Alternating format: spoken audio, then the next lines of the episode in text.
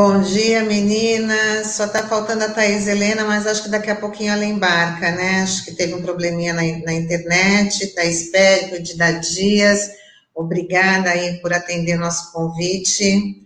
Thaís, pode fazer suas considerações. Gida, tudo bem? Ah, bom dia. Oi, bom dia, bom dia, bom dia, bom dia, Tânia, bom dia, Taigo, não aparece aqui na telinha, bom dia, Douglas, bom dia, Sandro, bom dia, acho que o Chico, o vereador, vai estar também, né? E bom dia para né, Tânia, Thaís, Périco e Thaís Helena, que deve estar embarcando, como diz a Tânia. É isso, né? Vamos continuar falando sobre é as atrocidades desse mundo. Né? Antes de passar para a Thaís, só dar uma satisfação aqui para os nossos ouvintes e internautas, que hoje haveria a participação do vereador Chico Nogueira, mas por problemas pessoais, ele infelizmente não pôde comparecer, mas está agendado já para sexta-feira o programa Porto e Cidade. Eu sei que todo mundo ficou aí aguardando a participação dele, mas infelizmente hoje ele não vai participar. Thaís Périco, de volta aqui também, muito obrigada aí pela, pela participação. Bom dia, querida. Bom dia a todos. Bom dia, Dida. Bom dia, minha xará que deve estar chegando. Bom dia para todos que nos ouvem. Obrigada pelo convite, Tânia. É sempre uma honra participar do seu programa, sobretudo pelas pautas que nós estamos tratando aqui e, a, inclusive, é, a narrativa, né? É muito bom a gente poder falar onde a gente se sente confortável. Obrigada pelo convite.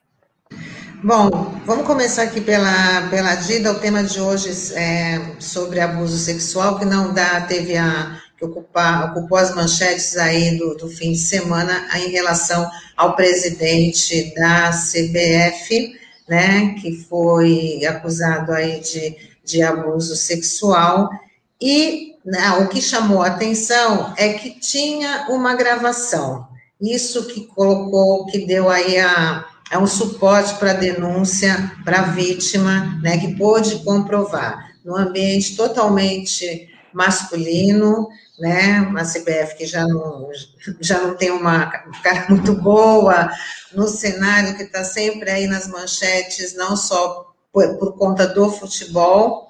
Bom, enfim, a vítima conseguiu provar o, o, o assédio, recusou né, um acordo aí de 12 milhões de reais que foi oferecido por ele, né? Mas isso também já é uma constante nesses grandes, né, nesses grandes lugares, né, com esses grandes, com esses cartolas. Queria a opinião de vocês.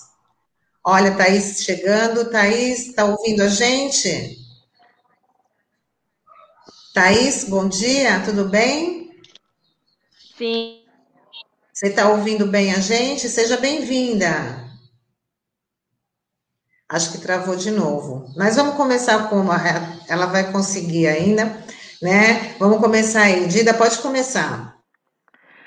Tá, tá, tá isso é, é, como a gente, como eu disse na minha apresentação, vamos conversar sobre essas atrocidades do nosso mundo, né? Tido como moderno, né? É, primeiro, é, eu quero, acho que não tem como aqui no Brasil, né? A gente não começar falando sobre mais um, uma atrocidade que não diz diretamente, mas diz diretamente sobre o que vamos falar, né? Então, esse, um repúdio. Uma vida negra, né, Dida? Mais uma mulher Isso, negra, um, uma mais jovem, uma mulher né? negra, né? Isso, de 24 anos, grávida de quatro meses, que, é, que estudou, né? É, e agora decidiu ser mãe, né? E, e mais uma vez o Estado brasileiro, né, é, através das suas polícias militar, assassina com a desculpa de que é guerra às drogas. Esse tem sido a minha, essa tem sido a minha narrativa. Falsa guerra às drogas. Não é guerra às drogas. É uma guerra é, clássica do nosso país, desse Estado brasileiro, de acabar com pobre e preto. É isso. Não vamos usar mais esse termo. Não é guerra às drogas. Porque se fosse guerra às drogas, não seria necessariamente só nas periferias. Pronto, e não seria a bala perdida, não alcançaria um corpo negro, né? Dos filhos ou das mães. É, é, acho que é, hoje vai ter um ato, né, numa comunidade no Rio de Janeiro.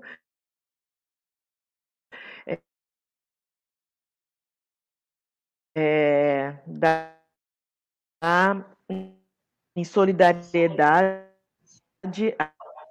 a Kathleen Romeu e pedindo justiça. É, portanto, é, não tem como, né, gente, a gente começar a conversar sobre violência no Brasil, né, ou violência no mundo, sem lembrar desse caso de hoje.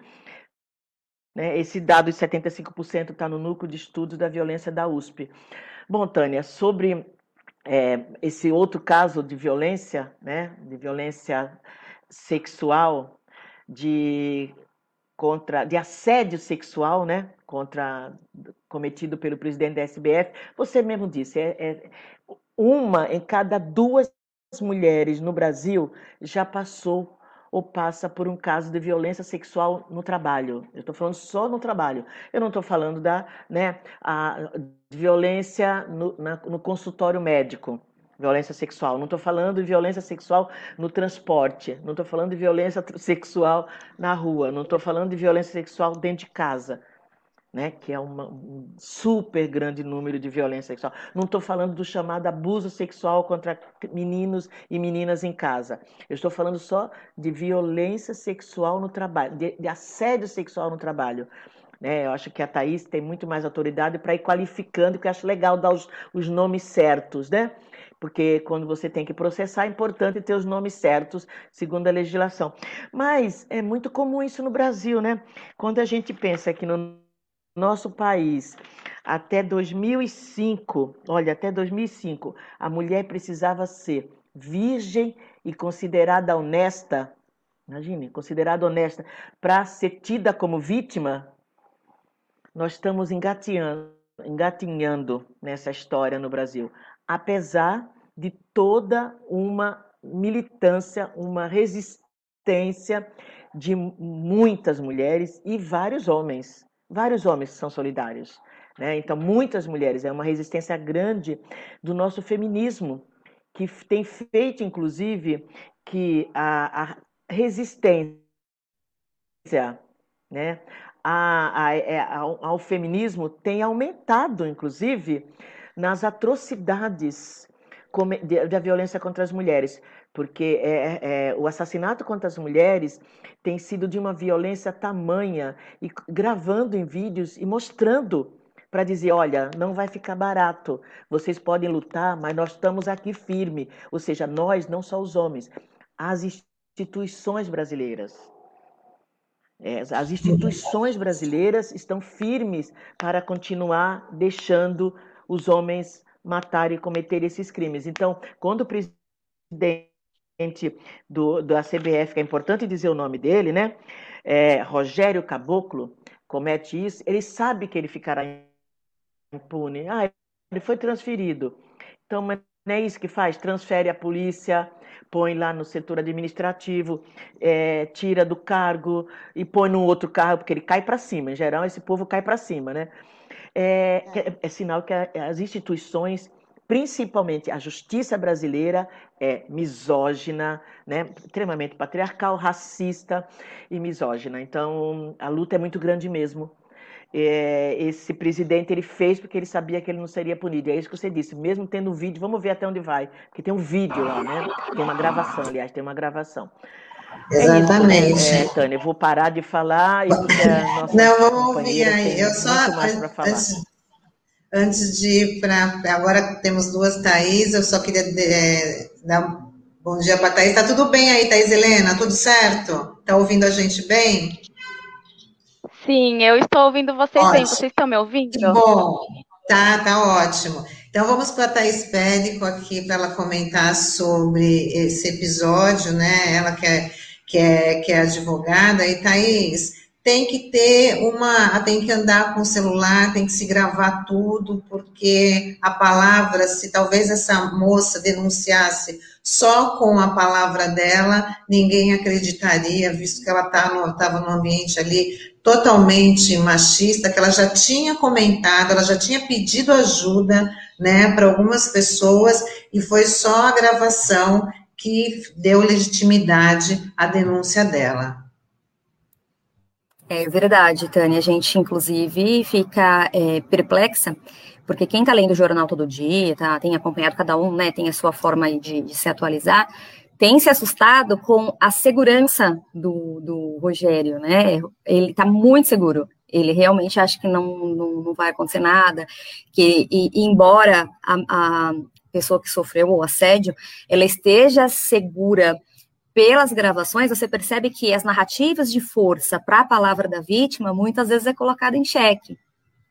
Mesmo existindo 131 enunciados nos tribunais brasileiros, conferindo especial poder à palavra da vítima, a gente sabe que ela só está se sentindo de fato representada porque de fato conseguiu uma gravação.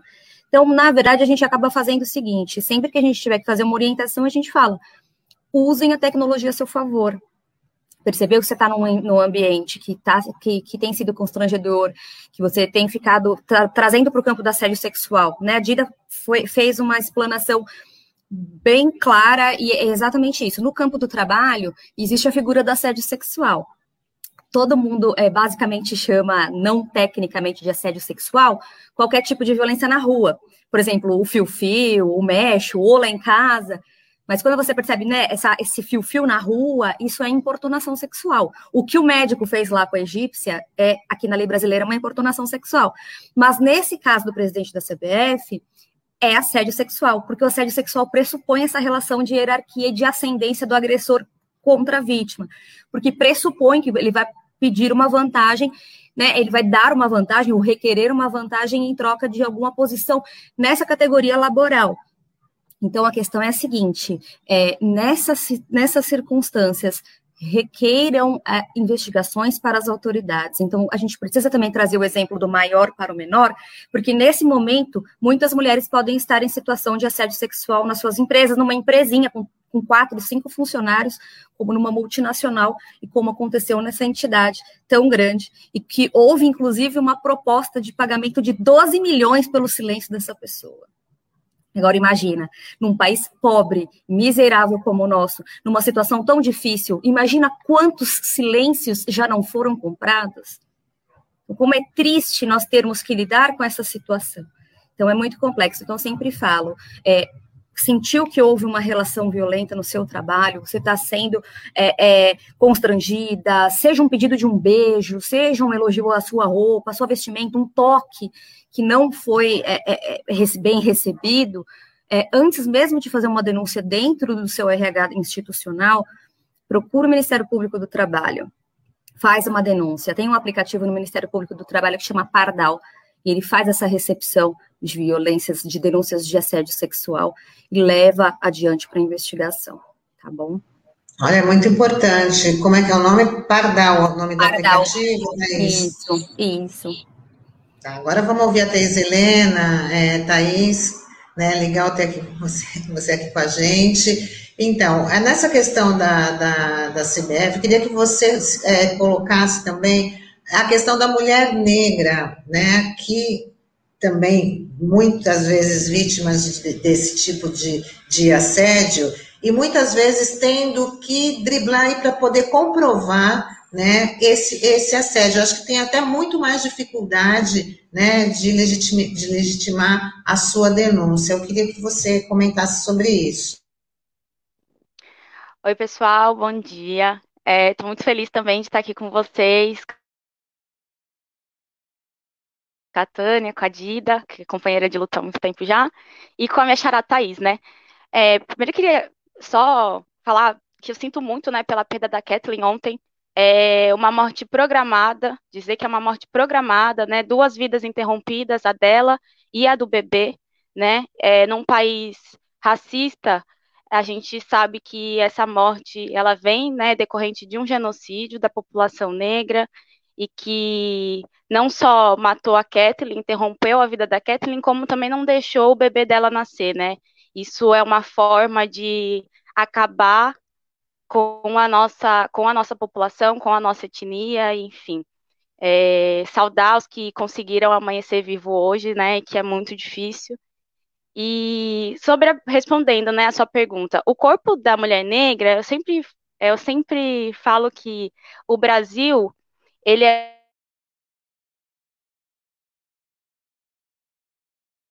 Acho que travou novamente. negras é... é, Thaís, Thaís, vou pedir para você só recomeçar. Não, só recomeça a sua resposta, porque deu uma travada para as pessoas compreenderem melhor. Pode começar. Ah, desculpa. É, bom, eu sempre falo que o Brasil é fruto de estupro. O Brasil é fruto do estupro contra mulheres indígenas e mulheres negras. Sem o estupro contra essas mulheres, o Brasil não seria possível de acontecer, né?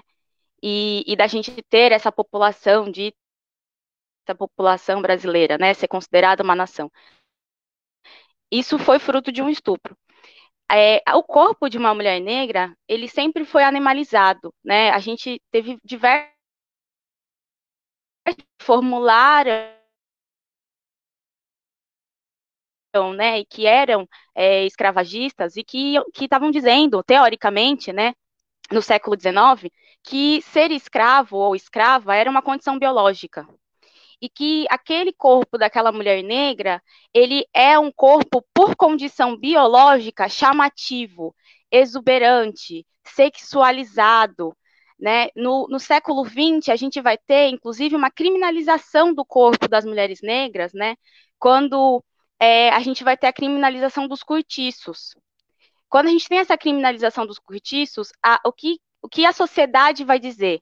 Que o cortiço ele é um lugar que tem muita sexualidade, porque como as famílias são conviventes, né, elas, elas habitam e coabitam, então tem muitos adultérios na, nas casas e etc. E que isso vai se dar porque o corpo da mulher negra ele é um corpo que atrai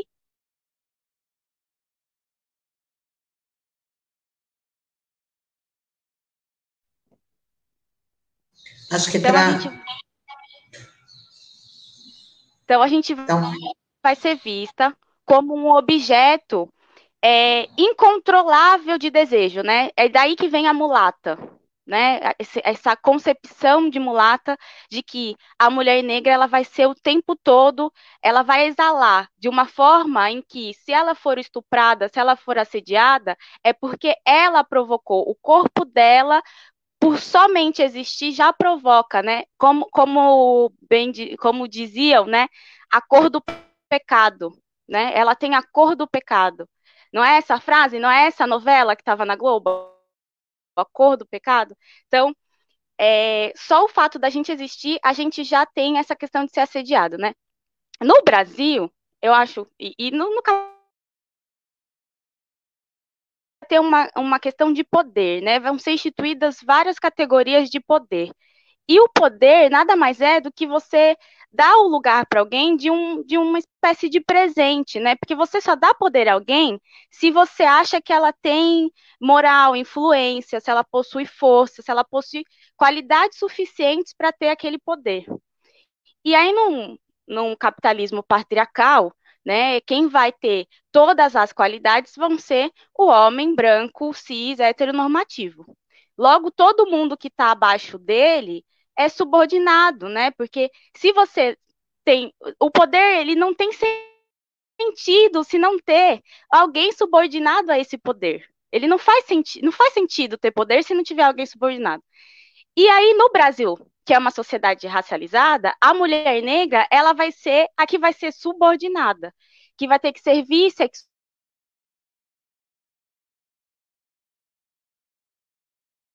Acho que agora travou mesmo. Voltei onde, gente? E no Brasil, é... as mulheres vão ser racializadas, as mulheres negras.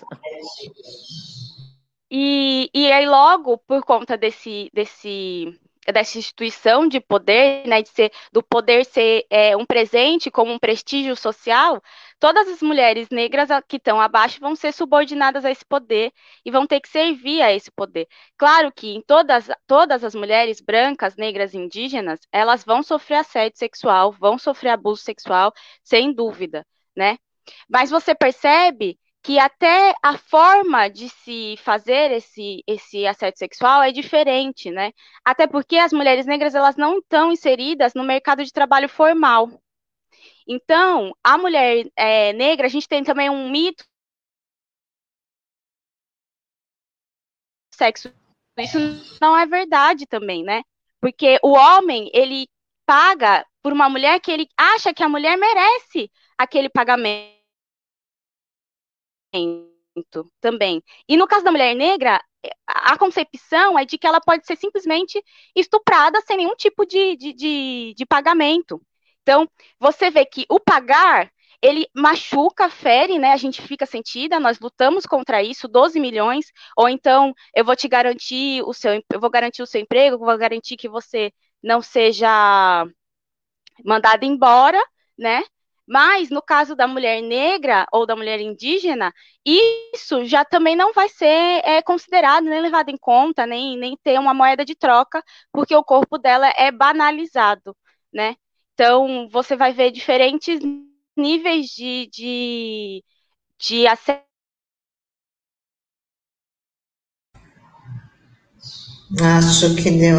Agora travou mesmo. É, Dida, é, depois é, eu volto com aqui com a, Thaís, com a Thaís Helena, só um minutinho, Thaís, que eu acho que está meio instável, mas eu queria que a Dida já, já falasse, é isso que a, que a Thaís Helena é, colocou, até na própria repercussão dos casos, né? É, tem essa diferença, né, Dida? Por conta que você vê o que aconteceu agora desse, desse assédio da CBF, da, da questão do médico que foi preso lá no, no, no Egito, né, por fazer uma conotação sexual com uma vendedora que não entendia o português, né, então, mas até na, na, na própria repercussão tem aí uma diferença, né, Dida? É, aquela ideia, né, a dor da, do povo negro, ela, ela fica na, no final da fila, né? Parece que essa dor não é sentida pela sociedade brasileira. Parece não, não é.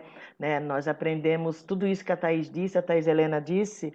É isso, a gente está naturalizado, então a gente. Ah, é só mais uma, né? É só mais um caso. São tantos casos, né? Que é só mais um caso. Então, esses casos não, não, não dói, não, não chamam atenção. Não, então acho que é isso, né? É a naturalização de, dessa sociedade patriarcal, machista, racializada que a Thaís explicitou tão bem, né? É, no caso do, do médico, do, que também é importante dar o nome, do Vitor Sorrentino, deste esdrúxulo que vai para um país. Ele, ele acha que aqui está tudo bem no Brasil, né? Então vai para um país que ele acha que é o, o, final do mundo, porque não foi em Paris, não foi em Londres, foi, no, foi num país africano. Por mais que não se ligue o Egito ao continente, aprendeu na escola, né? Que o Egito não fazia parte, não faz parte da, do continente africano, mas a ideia de que as mulheres, se a mulher não entende o que eu estou falando, né? E, e vai, que é muito dos turistas brasileiros, né? Do mesmo jeito que se faz aqui, e ele acha que aqui no Brasil é, não teria problema. Né? Não teria problema. E a gente já, hoje em dia, já, é, principalmente até a mídia, já tem dado visibilidade para vários desses casos. Né? As redes sociais têm possibilitado, inclusive, que é, a resistência nossa da, da, do feminismo, das mulheres, né, tem, tem, tem divulgado né, é, os casos. Mesmo assim, se dá o direito de ir lá e, e, e cometer essa violência contra um, um, não sabendo, porque além do que muitas das pessoas que essa burrice de, da classe média, né, dessa classe média que consegue viajar extremamente ignorante de, da cultura dos outros povos, né? Extremamente quadrada, achar que o mundo é, é, a sua tela, porque é isso, né? Porque acha que é tudo igual, acha que é um é somente 5 quilos de farinha de farinha de trigo, que é não sabe da qualidade e diversidade humana, né, do mundo. Então não conhece nada do mundo. O brasileiro faz o turismo, não conhece nada do lugar que vai sabe? Talvez o shopping, as lojas e alguns restaurantes, é isso, e mais nada.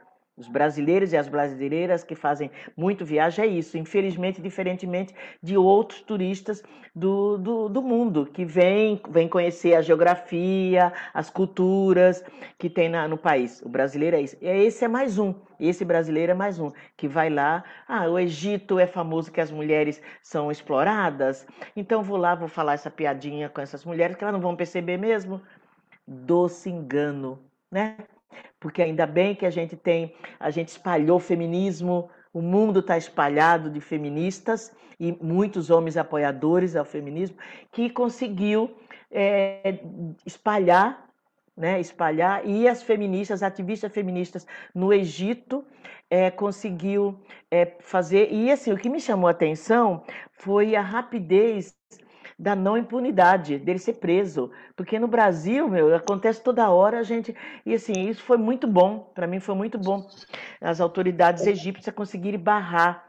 É, é, Dida, então, só para só, só pegar Vai. carona no que você está falando e a gente não perder, você que também faz parte aí de um coletivo, isso daí, essa prisão dele, né, foi graças a um coletivo também dos Estados Unidos que estava de olho né? Então a importância dessa, né, desses movimentos, porque esses movimentos de ajuda, porque lá em outro, em outro país alguém viu e acabou denunciando e deu toda essa essa repercussão, né? É importante, né, Thaís? Sim.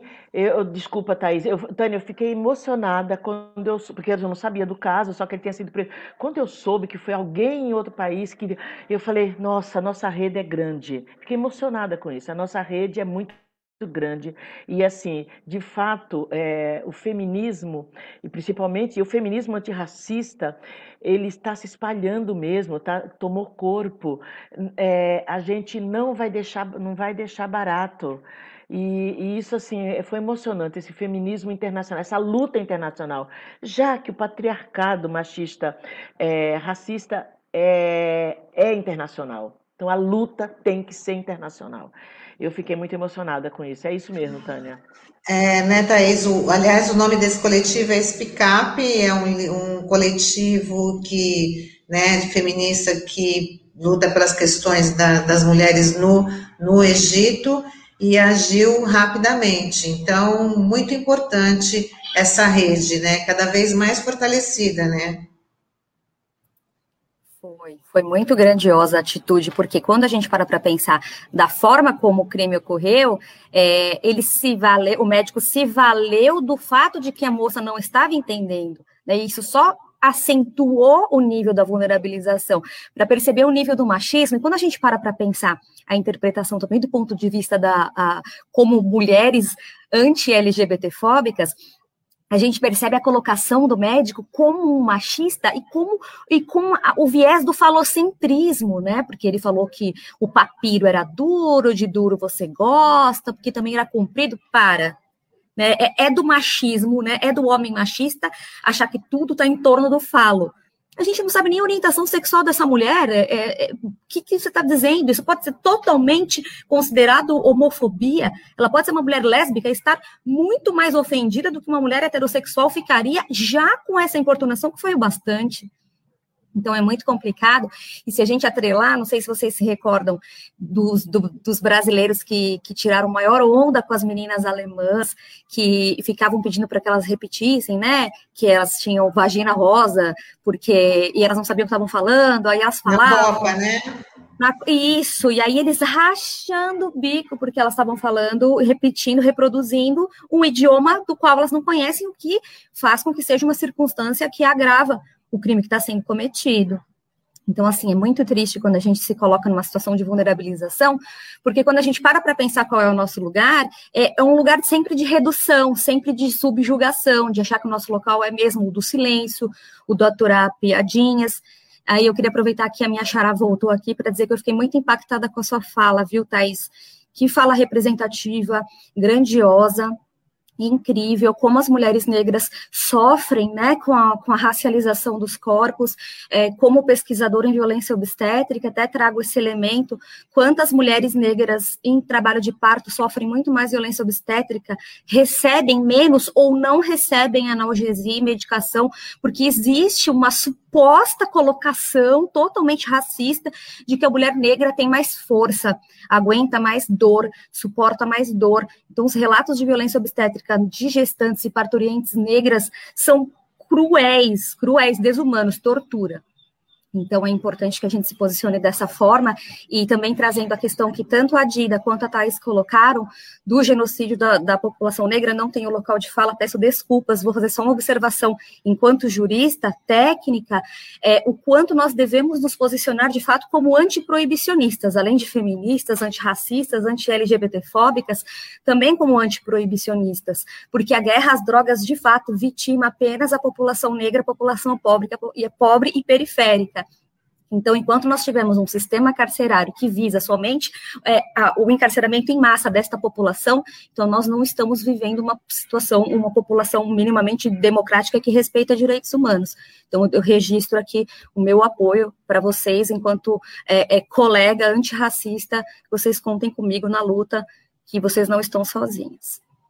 É isso aí, é super importante isso. Vamos saber a opinião também da Thais Helena que aí deu uma. É, a gente estava falando da importância, não sei se você conseguiu ouvir aqui a importância do coletivo, porque aquele médico que foi preso no Egito, né? Ele foi denunciado através de um coletivo lá dos Estados Unidos que, que fala das causas feministas das mulheres do Egito. Então, através de, desse coletivo que foi possível aí ele ser denunciado, preso né? Então, e você também faz parte aí do coletivo Maria vai, vai com as outras, junto com, com, com a Dida, eu queria que, a sua opinião sobre a importância de fortalecer esses movimentos. Tá.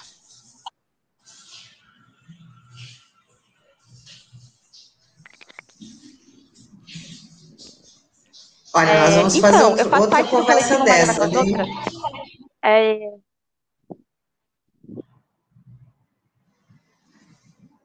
Pode ir, Thaís. Está meio Melhor, instável, mas a gente, vai, a, gente vai, a gente vai insistindo. Pode falar, Thaís, por favor.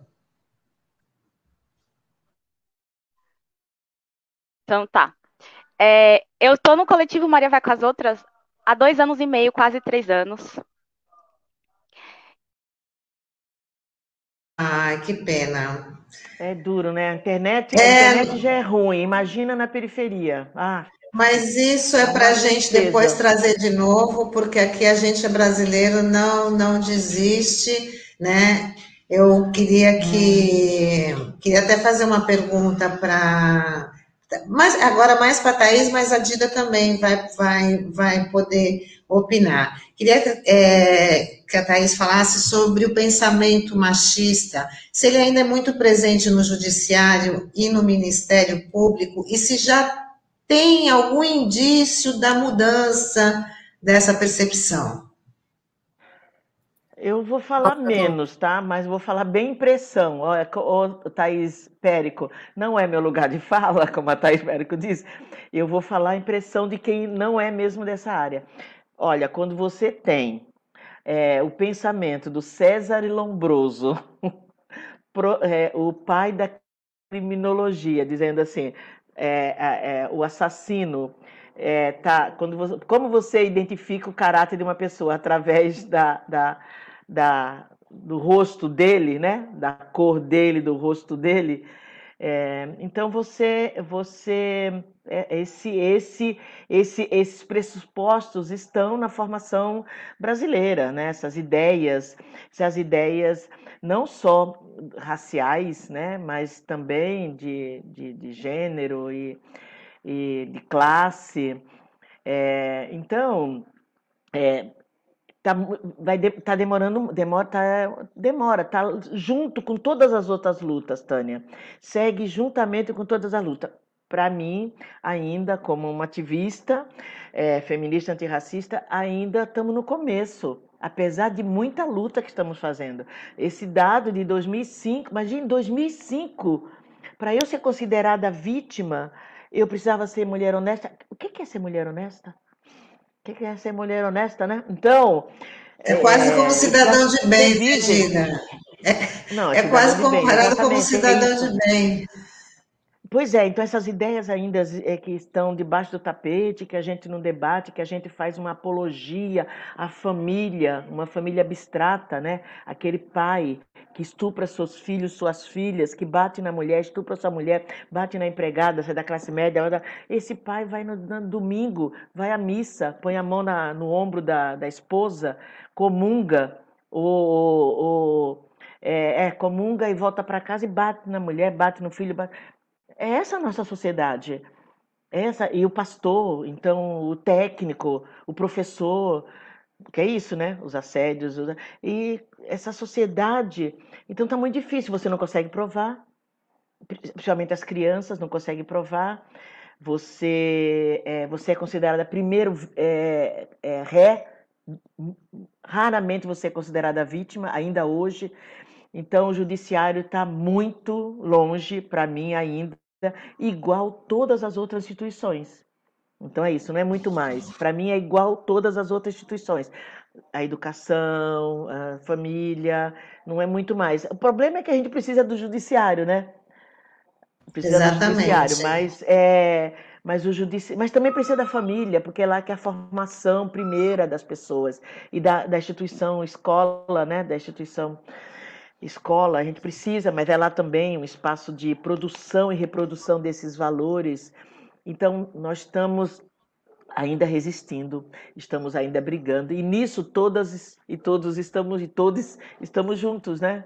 Precisando do apoio de todo mundo, né, para a luta antirracial, antimachista. Precisamos de homens, mulheres, negros e não negros, né? Porque é, e a luta contra a LGBTfobia igualmente.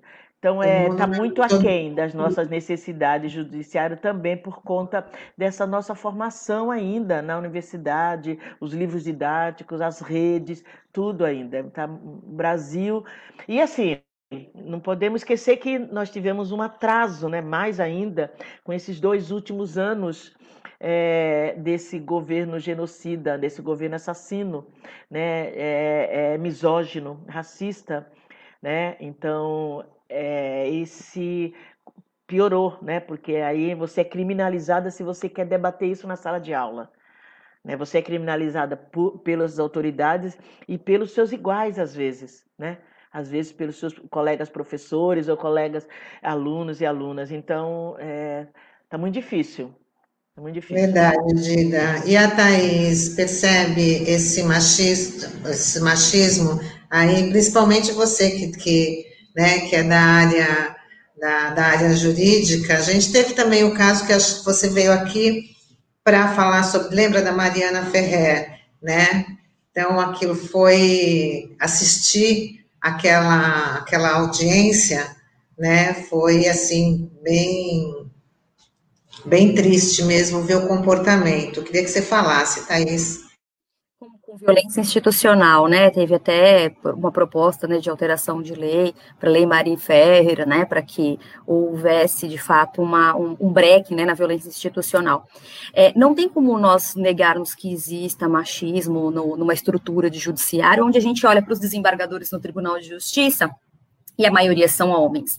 Quando a gente percebe a cerimônia de posse dos juízes que estão tomando posse, a imensa maioria são homens brancos. O judiciário, os, os, desembargadores são, a maioria são homens brancos, as poucas mulheres também são, na sua imensa maioria esmagadora, são brancas. Então, como é que a gente é, é, promove uma equidade e a gente traz a, a tônica da, da, do enfrentamento ao machismo e de trazer um mínimo né, de aplicabilidade de direitos humanos, garantia de direitos humanos nas relações e nas sentenças, se ainda nós temos um judiciário composto por uma forma desigual. Então, muitas vezes a gente percebe que a gente precisa do respaldo estatal, a gente precisa do socorro do Estado, então, a gente ajuiza as ações judiciais, a gente requer as necessidades das crianças e das mães, por exemplo, e a gente percebe que as sentenças não contemplam as necessidades. Exemplo clássico são ações de alimentos, próprias ações de alimentos, onde a gente tem bastante dificuldade de fixar um percentual justo de alimentos para de pensão alimentícia para aquela criança, e a narrativa que os próprios advogados de, do, dos pais, né, advogados que ventilam aí a, a, defesa dos homens, eles trazem que a mulher vai gastar o dinheiro no salão, que o dinheiro não vai sustentar, ah, não vou ficar te sustentando, não vou pagar seus luxos. Quando a gente vai ver a pensão, é 350 reais. Então, assim, é, é, a gente percebe um, uma questão é, é bem intrínseca. Né? Então, quando, a gente percebe muito também nos casamentos. Quando a mulher está casada, existe uma retirada dessa mulher do mercado de trabalho, isso é um fato, e isso acaba que serve também ao capitalismo, mulher, os corpos das mulheres enquanto reprodutores de novas pessoas para trabalharem nesse sistema, é uma, é uma opressão que nós mulheres sofremos sem a menor sombra de dúvida.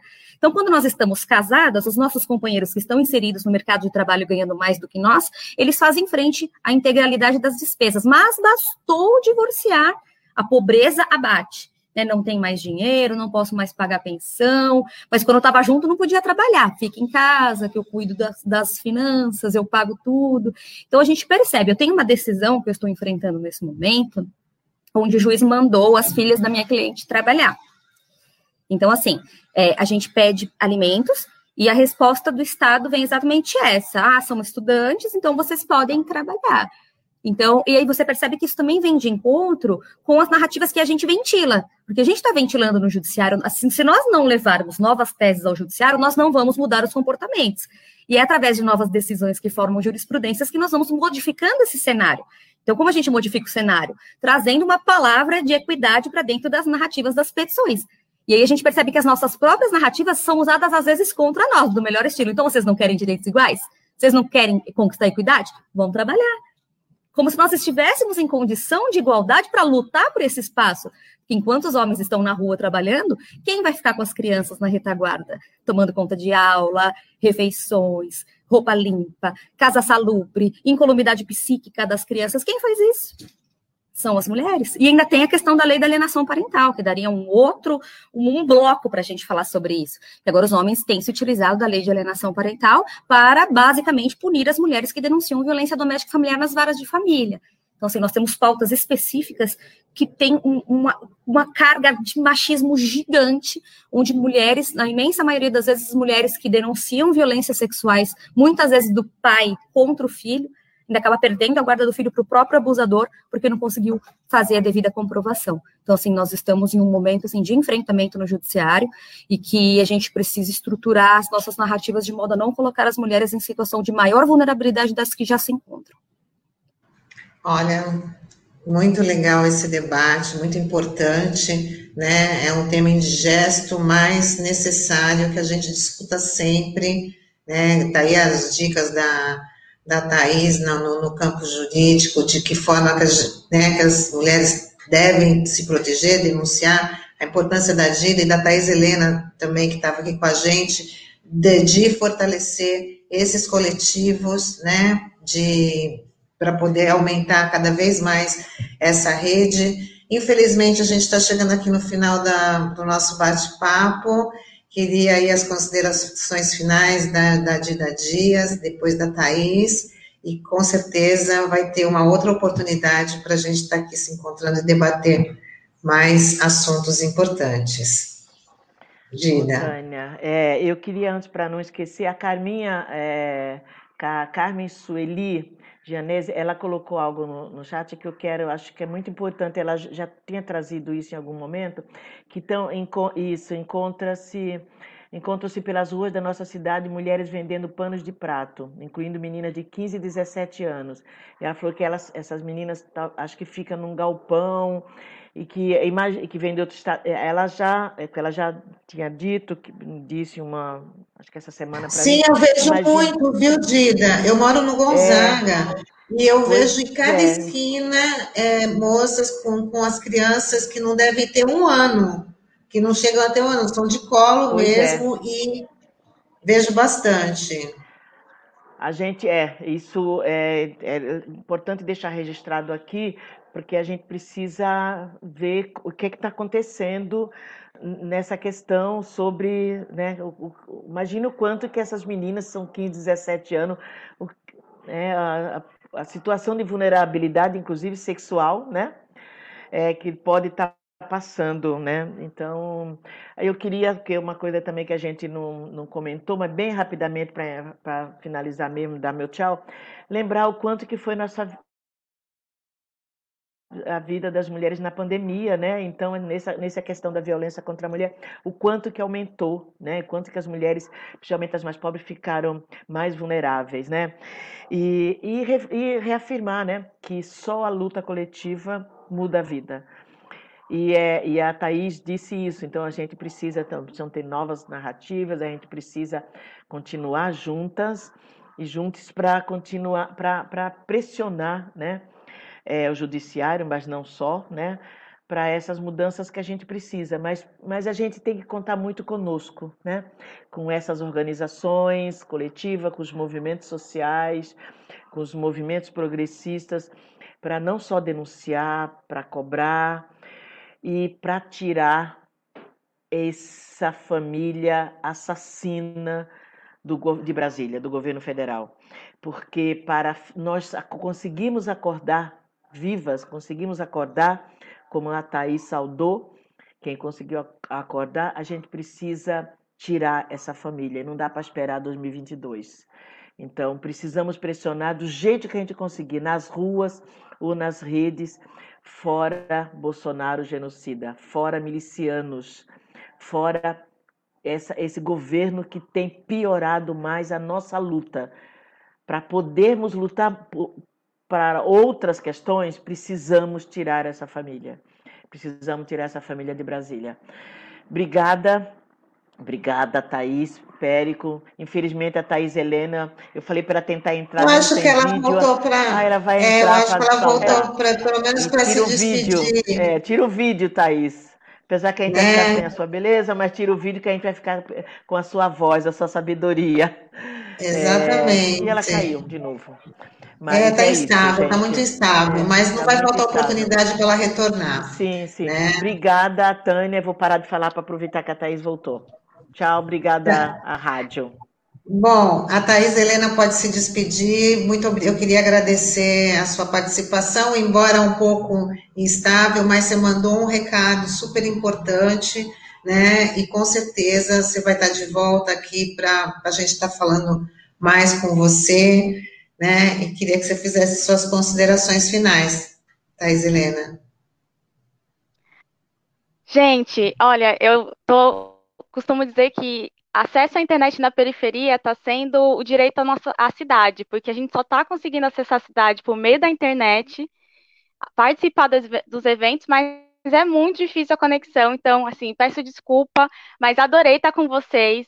É, primeira vez que eu tô com a Thaís, com a Charai, foi muito bom ouvi-la também, nunca tinha ficado assim tão perto, só de ouvir falar, de Dida faz a, a ponte, de sempre comentar dela e de falar das questões que ela traz, fiquei muito feliz, e, e é isso, né, acho que o corpo da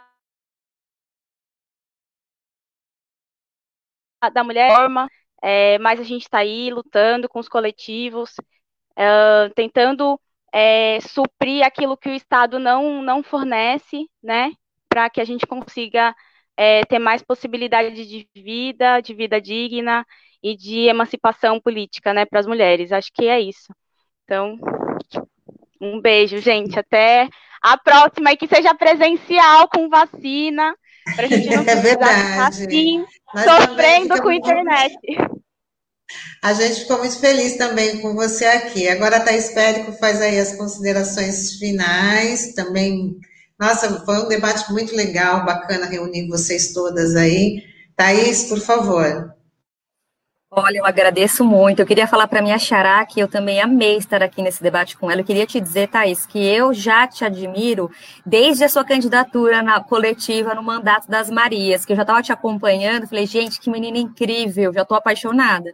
Então, que nós tenhamos mesmo um encontro presencial com vacina, que a gente possa se abraçar e que a gente possa trocar essas mil ideias na rua, que a gente possa se encontrar de novo nos atos, que esse é o nosso local de transformação, né?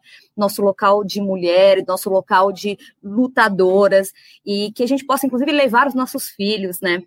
Estou aqui participando desse programa com todas as, as integrantes já sabendo que eu tenho criança, estou aqui por trás do computador falando, olha, vai lá fazer xixi, né? Nós somos mulheres, nós existimos enquanto mulheres que estão tomando conta dos seus filhos, a despeito do sucesso dos homens que estão livres e desimpedidos aí no mercado de trabalho. Então, nós somos, estamos bastante é, é, pertencentes a este mundo de bem exploratório e capitalista e que recai integralmente sobre nós. Muito obrigada pelo convite.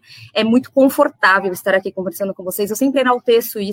Muitas vezes eu participo de lugares onde a gente sabe que a, a a posição pode ser trazer um pouco de desconforto. É difícil estar na profissão que eu estou é, e ser uma pessoa de esquerda e trazer a pauta progressista quando a maioria das, dos meus colegas são, são é, é, conservadores, por assim dizer. Então, me sinto confortável. Obrigada pelo convite. Contem sempre comigo, na vida pessoal, inclusive, tá? Estou aqui. Beijo. Obrigada. Ah, vida querida, um beijo. Agradeço, foi muito, nossa, é revigorante conversar com essas mulheres para lá de especiais e né, trazendo aí uma aula, até com a jovem Thais Helena, né, que teve aí, mandou uma mensagem muito bacana. Gente, muito obrigada, até a próxima, um ótimo dia para vocês, tá bom? E até uma próxima oportunidade, que com certeza não vai faltar. Tchau, tchau. Tchau, tchau. Obrigada. Tchau, queridas. Obrigada.